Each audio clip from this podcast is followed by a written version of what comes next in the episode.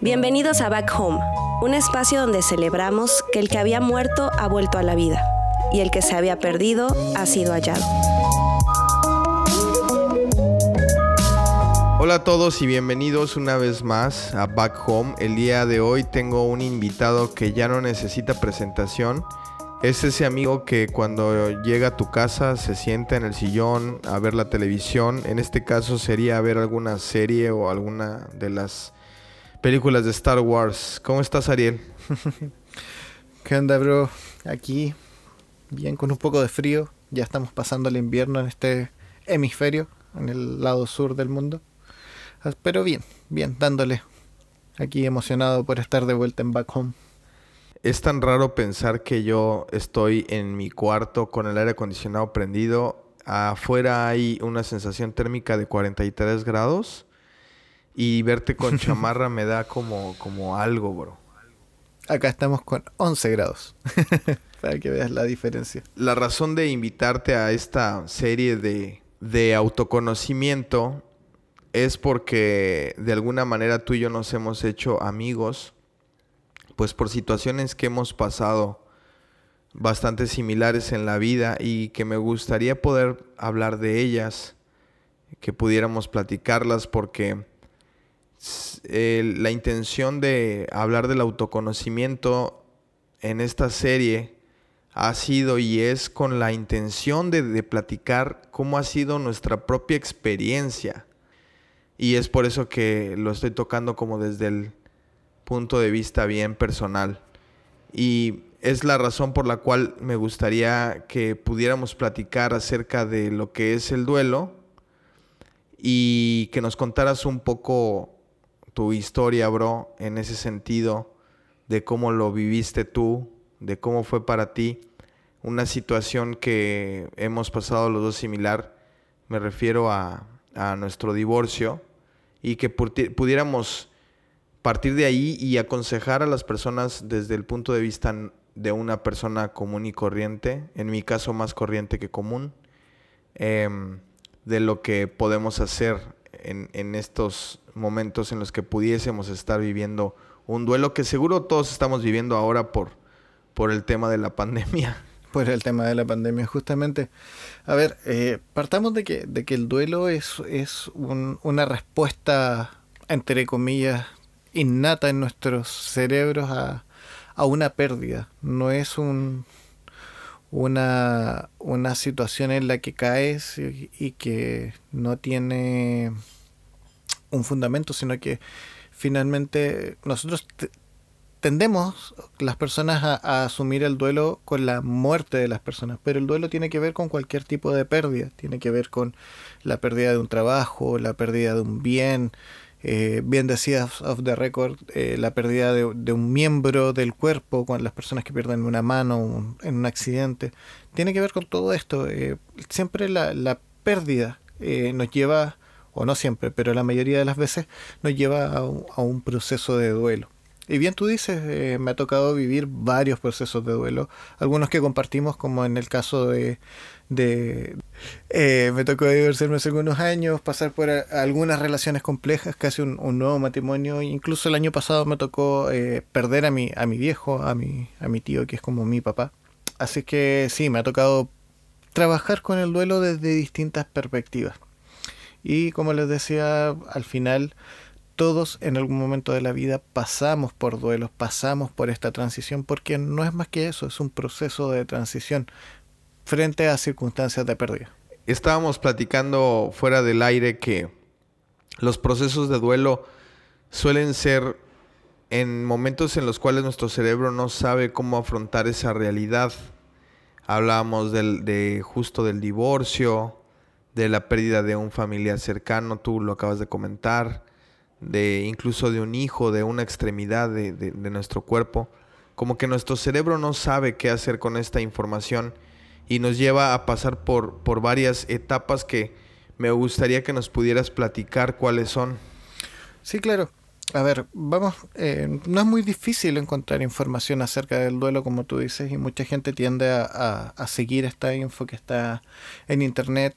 Eh, muchas veces incluso estas imágenes que están en Instagram o en Facebook, donde sale un, un, un, personaje dibujado que va caminando y pasa por ciertas etapas y sale al otro lado y se convierte casi en una mariposa.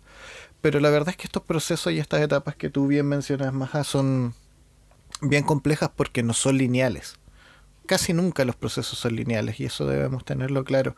Y el proceso de duelo, claro que no lo es. Eh, tú me preguntabas en, un principio cómo ha sido para mí vivirlo. La verdad es que es complejo. Por ejemplo, vamos a ir a uno de los procesos de duelo que, me tocó vivir, que fue el divorcio. Si bien yo tenía una, una decisión súper bien tomada, súper eh, estructurada ya y que no tenía vuelta atrás para el momento del divorcio, eh, la realidad completa se transforma. Y efectivamente hay una pérdida no solo del matrimonio, sino de nuestra común normalidad. El no poder ver a tus hijos todos los días, el... Eh, no sé, hay tantas cosas que estás acostumbrado y que, y que en el momento que las pierdes recién las em, te empiezas a notar. Se, los digo porque es tendemos a normalizar todo y a ser tan poco agradecidos muchas veces, aunque eso es otro tema, de las cosas que tenemos, que cuando recién las perdemos, entramos en esta etapa de duelo y las queremos de vuelta, pero muchas veces ya es muy tarde. Y ahí es donde viene una de las primeras etapas que podríamos, eh, que podríamos tomar en cuenta, que es la negación siempre que hay una pérdida, siempre que nos toca perder algo, la reacción más lógica que tenemos es decir, no, no es verdad. Esto no me puede estar pasando a mí. Esto no puede haber ocurrido.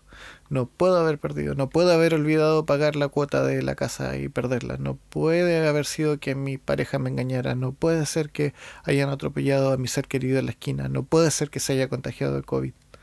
Son respuestas inmediatas que nuestro cerebro da esperando que efectivamente sean ciertas, pero la verdad es que no es más que una respuesta simple a una situación que no es así. Y es una de las etapas más complejas, diría yo, porque es el, primer golpe. Algo que siempre me platicamos y que, no sé, a veces siento que, que no hemos profundizado es que justamente tú, en el caso en particular, para ti fue más complicado una relación que tuviste después del divorcio que incluso el divorcio mismo. Y eso nos eso ¿por qué lo estoy comentando? Porque a veces nosotros pensamos que ya pasamos un duelo y que a lo mejor el siguiente duelo va a ser de la misma manera del que vivimos el primero. Como que decimos a nosotros mismos, ah, yo ya sé cómo va esta cosa, ¿no? O sea, ya sé que, que va a pasar esto y no lo digo a la ligera, o sea, lo digo con bastante seriedad. Pero muchas veces no es así, porque como dices, es muy complejo, no es un proceso lineal. ¿Cómo fue para ti esta segunda ocasión? Porque sé que fue más difícil, pero ¿por qué? O sea, ¿cuáles eran los factores que hacían que este duelo fuera más complicado para ti? Sí, mira, a ver, en, mi caso, eh, años después de, ya mi divorcio, eh, estaba tomando, había tomado la decisión ya me había embarcado en una nueva relación de, volver a casarme. Entonces, claramente eh, este periodo fue mucho más difícil. Fue cuando ya decidí, de hecho, ir a terapia eh, en este proceso de, salida de esa relación, porque, como tú bien dices, no resultó, no terminó donde esperábamos que terminara. Y, y sí, si bien es una situación similar, fue totalmente distinta. ¿Por qué? Porque en esta ocasión, a ver, en la primera ocasión, como decía, yo tenía mis decisiones súper bien fundamentadas, súper bien tomadas, y el proceso de duelo fue más que nada con el entorno, en cómo vivía, en cómo me movía de un lado a otro, el cambio de casa, de que eh, no podía ver a mis hijos, ese tipo de cosas fueron las que más me afectaron. Eh, el no saber si, la, si las decisiones que había tomado eran correctas. En el segundo caso fue mucho más duro porque existía eh, primero la negación de, de, decir, no, primero fue la culpa, que, que, yo creo que es lo que más me golpeó, de haber tomado decisiones, de haber involucrado a mis hijos, por ejemplo, en esta nueva relación, y que de repente todo se derrumba.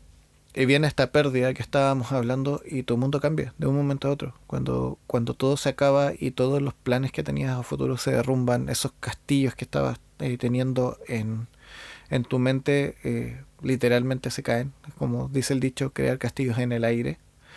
Y, y, y, y literalmente no sabes qué hacer. Sientes que acá en Chile decimos que te cortan las manos. Porque no, no, no sabes cómo reaccionar. Y, justamente el duelo en esa ocasión fue especialmente duro porque no era solo mi proceso, sino que involucré en ese proceso de pérdida también a mis hijos. Entonces fue toda una vuelta mucho más larga porque tenía que aprender a contenerme yo y a contener a los niños. Hay cinco etapas que generalmente se documentan sobre el duelo, que son la negación, la ira, la negociación, la depresión o la tristeza, y finalmente la aceptación. Entonces, haciendo un paralelo, eh, como, como, te decía, en mi divorcio yo tenía las, las decisiones súper tomadas, entonces nunca pasé por la negación, sino que fue, o, la negación fue muy baja, porque ya ya tenía la decisión tomada. Entonces eh, eran situaciones muy puntuales las que, las que se me hacían complejas, más que nada tenían que ver con los niños daba un poco de rabia tener que pasar por estas situaciones. Entonces las etapas del duelo fueron muy por encima. En esta segunda ocasión, la culpa, como te decía, y el tener que pasar con, con mis hijos y hacer pasar a mis hijos por estas situaciones, lo hicieron mucho más agudo, mucho más fuerte, mucho más eh, doloroso. Eh, entender que, que había tomado decisiones y que las había tomado de una manera errónea que sentirte casi engañado bajo... Eh, no, por, no, no, quiero culpar a la otra persona porque generalmente no, no, no pasa por ahí, sino que te autoengañas en esta ilusión más allá de, de, de la realidad. Ahí es cuando uno empieza a tener estas situaciones. Y viene el quiebre, viene la pérdida y claramente la primera opción, eh, la primera respuesta de mi cerebro fue, no lo puedo creer, ella no me puede estar haciendo esto, no, no, me puede estar dejando. Mira todo lo que hemos construido y ella lo está destruyendo. Uno tiende a negarlo, a, a decir, no puede ser que haya invertido cinco años en esto. No puede ser que haya invertido cinco años en esto y de un chasquido de dedos, estilo Thanos, todo desaparezca no puede ser. Y, uno tiende a tratar de darle vueltas y a tratar de entender qué, qué pasa. Y ahí vienen esas llamadas tóxicas de tú tienes la culpa, ¿por qué lo estás haciendo? Mensajes de texto, redes sociales. En el caso de, una, de un quiebre, en el caso de una muerte quizás sea distinto porque la verdad no tienes mucho que hacer. Pero en el caso de, de, un quiebre amoroso, eh, esta parte de la negación es muy compleja y generalmente la negación desemboca irremediablemente en la ira. Porque empiezas a pensar, esto no me puede estar pasando, esto no me puede, ella no puede hacer esto, él no puede hacer esto en el caso de las chicas. Y dice, ya, ok, lo está haciendo, qué malo es, qué horrible persona es, y empiezas a culpar. Empiezas a olvidar las cosas que tú también quizás hiciste y empiezas a volcar toda la rabia y la frustración sobre esa persona. Entonces ahí es donde, donde se empieza a volver complejo porque empiezan a, nacer sentimientos, más que, más que solo la emoción, empiezan a nacer sentimientos. Una de las cosas que yo siempre trato de tener en cuenta a la hora de analizar y que tiene que ver mucho con el autoconocimiento, que es el tema que tú eh, bien llevas en esta serie, es que la realidad que nosotros vivimos está construida en nosotros. Nosotros, todo lo que tenemos en el cerebro como recuerdos o como nuestra realidad está construido por nosotros. Nosotros dos en este minuto estamos viendo exactamente lo mismo en la pantalla, pero tú lo percibes de otra forma. Y si viene una persona cuando terminemos y nos llama por teléfono a los dos, nos vamos a ver fijado en distintas eh, partes de la conversación, en distintos detalles de la imagen, en distintas cosas. Entonces la historia que vamos a contar los dos va a ser muy distinta. Quizás va a tener muchos matices iguales porque estamos hablando de una conversación simple, pero cuando son temas complejos como un quiebre, van a aparecer, y, de ahí vienen muchos chistes cuando las mujeres se acuerdan de lo que hiciste en el año 2009, cuando estabas con la polera azul y el pantalón beige. Y claro, la construcción de la, discusión que desembocó en este duelo involucró esta, esta situación del 2009. Entonces fue total y completamente distinta y comienza un estado de ira de, de rabia, de tratar de decir tú eres el malo en esta película, tal cual guion de Hollywood. Y tienes toda la razón. Cada quien tiene una realidad distinta, porque nuestros procesos son diferentes, nuestras formaciones son distintas. Y yo me acuerdo de un ejemplo muy, muy puntual, eh, como, como, como Dios, involucrando a nuestra fe, como Dios en un momento dado me dijo, ¿no? Eh, yo siempre le, había reclamado el hecho de que de niño yo no tuve una figura paterna como tal. Y muchos años después, de hecho, sí, de hecho, muchísimos años después, yo literal sentí como, como Dios me, decía, ¿no? Eh, en una de estas conversaciones que, que tuve con Él, me decía, es que tú no tuviste un papá, o sea, si tú tuviste más de uno y, me, llevó a momentos puntuales en los cuales yo tuve el apoyo de, una figura paterna en diferentes personas, pero que en realidad jugaron ese papel importante de poderme instruir y cómo mi realidad en ese momento era muy distinta a la realidad que veo ahora, pasado el tiempo. Y es la misma. Y es la misma. Tu pasado no cambió, solo cambió tu perspectiva. Exactamente. Y eso me llevaba a pensar en justo cosas como las que mencionó Jesse hace algún tiempo. Tú y yo lo hablamos en alguna ocasión eh, de manera personal. De que algunas de las bendiciones de Dios son retroactivas, ¿no? Que no siempre pasan en ese momento. En ese momento no lo vemos como, como bendiciones, sino pasando el tiempo suelen serlo. Esto es, es complicado en el momento en el que se está viviendo y eso es lo que a mí me gustaría, como que poder ayudarle a las personas a, a, que entiendan que si están viviendo un momento de duelo en este momento, no, la vida no, no se termina ahí.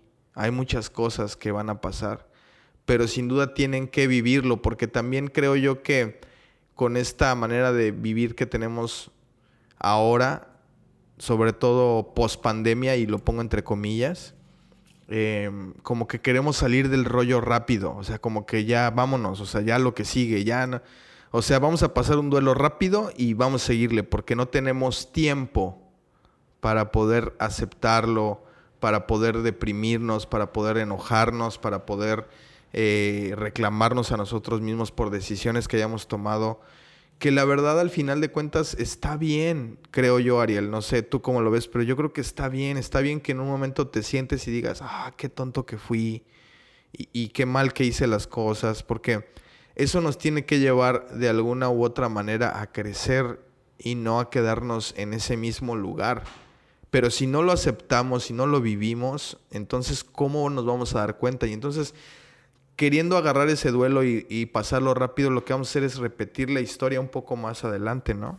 Exacto, o sea, si hay algo que nos daña profundamente es apurar los procesos.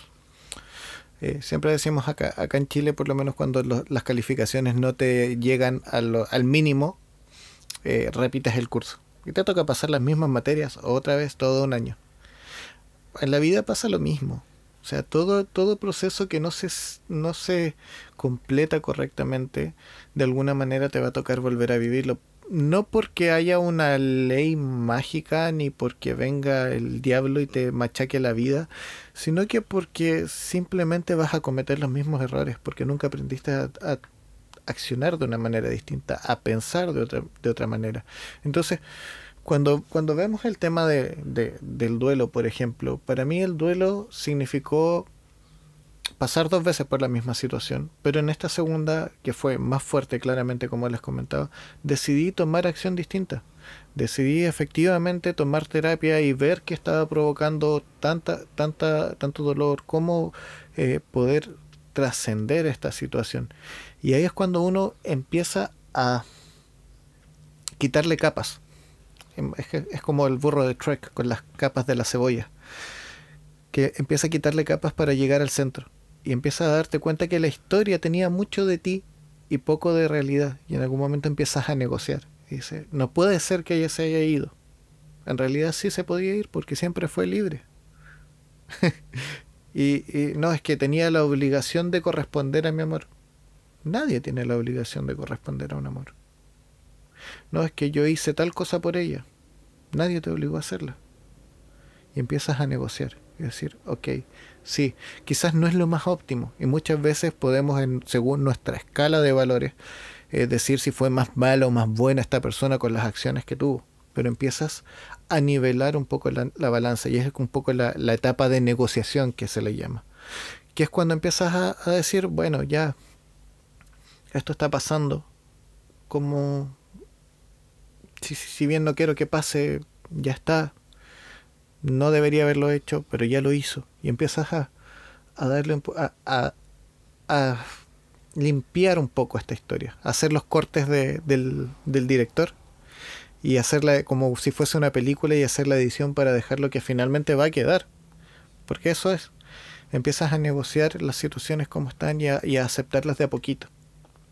Y claro, cuando tú la estás viviendo, es súper difícil negociar porque yo quiero, como decía en un principio, yo quiero ser el bueno de la película, yo quiero tener la razón. Y cuando estamos dolidos, lo que si hay algo que nos encanta es tener la razón. Siempre que estemos dolidos o cuando estamos enojados, nos va a gustar tener la razón porque finalmente es lo que nos va a hacer sentir bien, nos va a dar ese placer momentáneo. Pero a la larga no te está dejando crecer, sino que te está estancando. Entonces ahí viene la etapa de la negociación en el duelo. Y ojo, lo estamos viendo lineal, pero es solo para, para que se entienda la idea. Son los riesgos de no lidiar con alguna de estas etapas. Porque seguramente hay muchas personas que siguen sin superar el duelo. Siguen atorados en alguna etapa de duelo y ya la llevan ahí por más tiempo de lo que sería sano. Ahora, ¿cuánto tiempo es sano? Pues no lo sabemos en realidad, ¿verdad? Eh, es que depende de la persona. Cada quien tiene procesos diferentes, pero yo creo que sí, sí tiene que haber una decisión por parte de nosotros de, enfrentar ese duelo y de poder vivirlo. ¿Cuáles son los riesgos si no vivimos correctamente un duelo? Claro, las etapas del duelo, como decíamos, no son lineales. Por ejemplo, de esta negociación que decía, cuando ya empiezas a aceptarlo, viene la etapa de depresión o de tristeza. Te empiezas a poner triste, porque claro, aceptas algo que te duele y que finalmente es parte de la vida que algunas cosas te duelan. Entonces viene la parte de la depresión y tú de la depresión podrías volver perfectamente al enojo. Entonces puedes, o pasar, en caso contrario, podrías pasar directamente del enojo a la tristeza, sin negociarlo. ¿Se entiende? Entonces no es una, no es una etapa lineal. Sí quizás te podría saltar una etapa. El punto y donde se vuelve digamos, eh, ya pierde el, hecho de ser sano el proceso es cuando se extiende en el tiempo y sobre todo cuando hay gente que lamentablemente no suele buscar ayuda profesional y no sabe sobrellevar estos procesos y pasa años, años, por ejemplo, en el proceso de depresión. Yo tengo familiares incluso que por muerte de algunos de mis familiares, que no voy a dar detalles para no exponerlo, eh, llevan 15 años todavía en proceso de duelo por la pérdida. estamos hablando de muchísimo tiempo. Estamos hablando de una muerte, claro, es mucho más complejo, pero, pero es demasiado tiempo para como... A ver, hay, cuando tú estás en este proceso inviertes mucha energía en, en vivir este proceso. Todos los procesos implican una inyección de energía y no, no, no, estamos hablando de chakras ni ninguna de ese tipo de cosas, sino que tu energía que cada día tienes para hacer cosas. Tú cada día tienes una cantidad de energía para leer, para poder moverte, trabajar, eh, amar a todas las personas queridas. Y esa, esa energía la estás ocupando en estar triste, en recordar cierta situación. Y no lograr trascender, no lograr avanzar hasta la, hasta la última etapa que, claro, es la aceptación, que es cuando ya pasan todas este, este vaivén de emociones, estas, este huracán de emociones y sentimientos, y logra decir, ok, sí, ya esto es, ¿qué hacemos? Inversión de energía. ¿Dónde deberíamos de invertir entonces nuestra energía cuando estamos pasando por un tiempo de, de duelo? Wow. También va a depender mucho de las personas, eh, de cada persona. Cada persona, como decía, tiene mayor o menor énfasis en cada una de las etapas. Pero una de las cosas que sí podríamos decir es que en, la etapa que estés, te dediques a vivirla. Vale decir, si yo estoy tratando de aceptar en la etapa de negociación, ok, me permito pasar esa etapa de negociación. El negarnos a nuestras emociones y a nuestros sentimientos, el, oprimir emociones o, reprimir mis, eh, mis emociones, solo nos va a dañar a nosotros. Entonces, ¿qué pasa? Que por un tema muchas veces cultural, muchas veces social, tendemos a reprimirlas. Cuando estamos, por ejemplo, en la etapa de ira, nos sentimos irritados obviamente nosotros tenemos que tener la madurez, los que somos más adultos, la madurez suficiente para mm, tratar de no afectar al resto. Pero la verdad es que no está mal estar enojado. Si no existiera, si fuese algo malo, no estaría permitido enojarte. Entonces, ¿qué pasa? Es parte de la emoción. Y si queremos invertir la energía, si tú me preguntas dónde invertir la energía, inviértela en lo que estás viviendo pero para poder efectivamente vivirlo y sacar algo en limpio. Hay una hay unos experimentos que se hicieron y de hecho existen negocios asociados a sacar la ira, por ejemplo. Hay cuartos que te los, te los rentan con platos y, vidrios y cosas para romper para que tú puedas desatar tu ira y puedas salir. Y hay gente que efectivamente le hace bien. Y tú dirías, qué absurdo para mí no es tan absurdo porque en realidad lo que estás haciendo es dejar salir la emoción. Somos seres emocionales, nos guste o no. Dios nos hizo con emociones. Entonces, reprimirlas y decir, no, está mal estar triste, estás viviendo un proceso de duelo y la persona puede pasar meses triste en la, en la etapa de depresión. Y que tú le digas, está mal que todavía estés triste. Tú no sabes lo que pasa por, por el corazón de esa persona. Entonces, diría eso, dónde invertirla en la etapa que estás viviendo para que la puedas vivir correctamente, para que puedas efectivamente sentir y dejar pasar esa emoción. Wow, me gustó. Me gustó invertir la energía en la etapa que estás viviendo, dejar que pase, vivirla, sentir, o sea, sentirla realmente y, y no reprimir nuestras emociones. Porque sin duda ese tipo de cosas nos va a llevar después a la aceptación. Que, ojo, la aceptación no es resignación.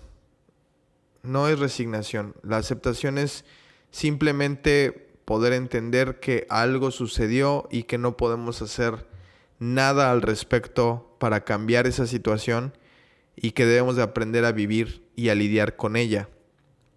Y a mí me gustaría justo que, que pudiéramos hablar de esto porque dijiste durante toda la conversación muchas veces la palabra negación.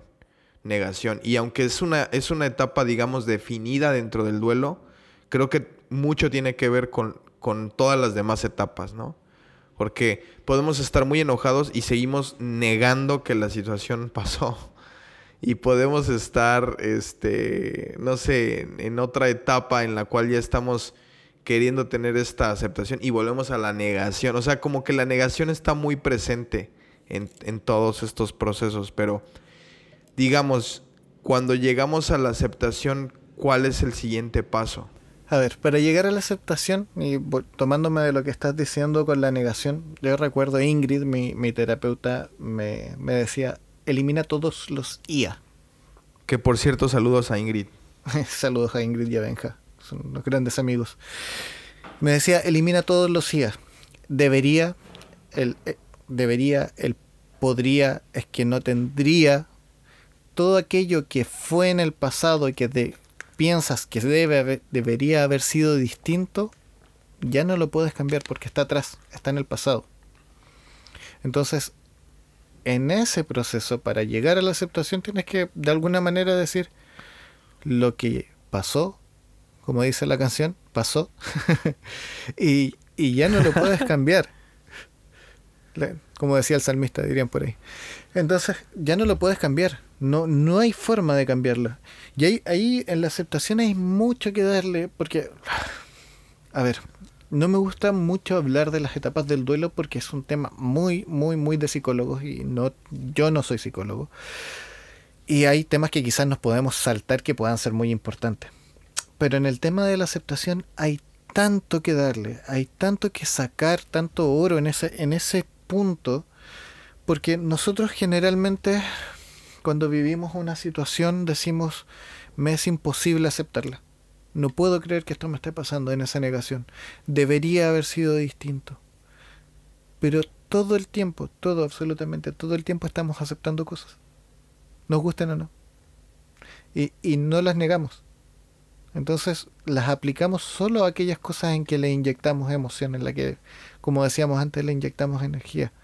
Y vamos a hacer una, un, un una imagen súper simple. O sea, hay personas que le encantan las redes sociales y les gustaría que eh, si hacen un, un comentario en Facebook, ese se publicara en un video en YouTube y tuviera publicidad automática. Pero eso no pasa, tiene que hacerlo uno a uno las cosas. Y lo acepta perfectamente y no se enoja por eso. Y no dice, no, es que. Y cada vez que lo va a hacer, no dice, no hace una pataleta diciendo, no, es que Facebook debería hacerlo de esta forma simplemente lo acepta. En nuestra vida, las aplicaciones y las situaciones que pasan pasan de la misma manera. A veces cometemos errores y decimos, no, es que yo debería haber hecho esto para que esto otro pasara, para que aquí estuviéramos todos felices. Pero la verdad es que hiciste lo contrario. Y la aceptación es decir, sí, hice lo contrario. ¿Qué hago? Es complejo de llevar. Sí, es complejo de llevar porque a veces pensamos que la aceptación es resignación. Es decir, ay, ok, se lo dejo a Dios. Y me quedo aquí sentado. Ah, eso me encanta. Eso me encanta. Y no es así. No, es que no es así. A ver, la aceptación nunca es inacción. Wow. Nunca es inacción. Repítelo, por favor. Es que la aceptación no es inacción. Hay algo que, que, los psicólogos sí llaman y que es muy, es muy común ahora en, esta, en estas etapas que estamos viviendo como la pandemia, que es la indefensión. La indefensión es un término que tiene que ver con sentirte indefenso, con sentir que no puedes hacer nada, que no te puede, que te muevas o no te muevas, ah, no importa, total, todo va a seguir igual. Y no es así. La aceptación no es inacción, no es eh, la indefensión. La aceptación es decir, ok, tenemos un episodio haciendo publicidad de paso que se llama La vida duele. Y es decir, cada día estás tomando decisiones difíciles que te van a doler, que no te van a gustar, y te vas a tener que parar y decir, ok, esto es así, ¿qué hago? Y ahí es donde viene la aceptación, porque la aceptación está bien, es tomarla y aceptarla, decir, esto pasó, pero no solo quedarte ahí, porque ahí es donde viene la, la resiliencia, ahí es cuando viene el paso del aprendizaje, cuando logras hacer algo, cuando logras eh, tomar... Eh, qué sé yo, el trozo de escoba roto y hacer una antorcha, por hacer un ejemplo. Bueno, ya para ir terminando, Ariel, quiero preguntarte algo. Una vez que ya hemos vivido este proceso de duelo y hemos llegado a la aceptación, que ya definimos que no es resignación, sino es aceptar lo que, lo que, la situación que está pasando. Eso nos lleva lo voy a poner muy simple, aunque yo sé que es más complejo que esto, pero nos lleva al perdón, al perdón de, por dos vías. Primero a perdonar a la persona que, que a lo mejor se fue y, esto no solamente, nosotros estamos hablando mucho de, de las relaciones, pero incluso perdonar una muerte, porque hay personas que no perdonan gente que se muere, aunque pues al final de cuentas ellos no tuvieron la... Se fue sin decirme adiós. Exacto. Y la otra es perdonarnos a nosotros mismos. Y me gustaría que, que pudiéramos cerrar con eso. ¿Cómo es que llegamos al perdón y cómo es que tú o algo que nos quisieras recomendar para poder llegar a eso o la importancia de, del perdón? Wow, vamos por parte. El perdonar a otros es un regalo. El perdón siempre es un regalo tenga o no tenga la culpa el otro, Siempre la capacidad de dar está en ti y en poder darlo. Es un regalo. No es algo que puedas que puedas eh, endosarle al otro. Es algo que tú das. El perdón tú lo das. Y es una decisión tuya. Entonces, aceptar que ya las cosas son así te va a ayudar a decidir perdonar. Cuando uno no acepta, realmente no perdona. Es muy difícil. Quizás exista alguna situación, pero la verdad no me la imagino. Y aquí podría darte un ejemplo cuando tú dices, no, si yo te perdoné, pero igual eh, no te devuelvo la confianza porque sé que lo vas a volver a hacer, no, o, le pones un pero. Siempre el perdón va a llevar un pero, un algo extra que, que no, no te va a dejar avanzar. Entonces cuando uno perdona, cuando uno realmente acepta la situación, y me recuerdo un episodio de, de nuestro amigo Rafa Rofus, de Supracortical, de un podcast de allá de México que es psiquiatra, y dice, es darle permiso al otro para que te haga el daño. Es darle permiso a mi papá, que vivimos algo muy similar, de no haberme criado, de haberme abandonado. Darle permiso a mi pareja de irse, darle, darle permiso a mi pareja de haberme engañado. Y uno dice, qué absurdo darle permiso a alguien para engañarte.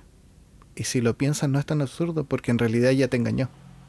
Eso ya pasó antes y ya no lo puedes cambiar. La diferencia es que tú le estás dando permiso y estás diciendo, ok, ya pasó, ya lo hiciste, te perdono, ya no me afecta, ya no me va a condicionar a mí de frente a lo que viene en mi vida y no te va a condicionar a ti por lo que yo pueda hacer en contra tuya. Esa es la aceptación en cuanto a perdonar. Porque finalmente cuando uno no perdona, el que se lleva la carga es uno. Y lo decíamos en algún momento que conversábamos con Ruth Samudio en un episodio, que cuando tú no perdonas, empiezas a manchar con sangre a las personas que no te hirieron.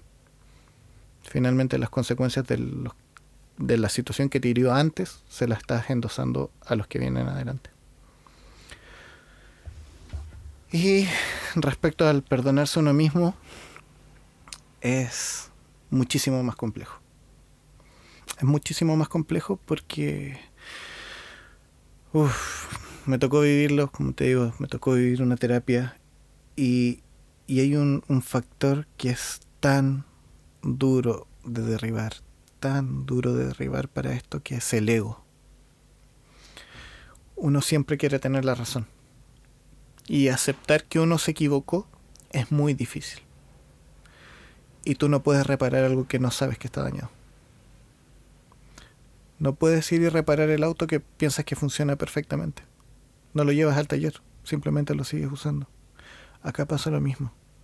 Si yo no acepto que me equivoqué, si yo no acepto que puedo cometer errores y que los cometí, no puedo reparar lo que estoy, lo que tengo mal.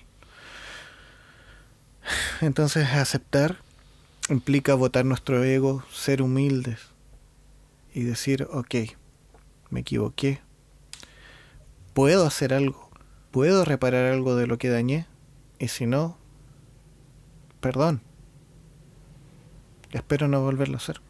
Ariel, ¿qué consejo nos darías para poder vivir de manera correcta un duelo?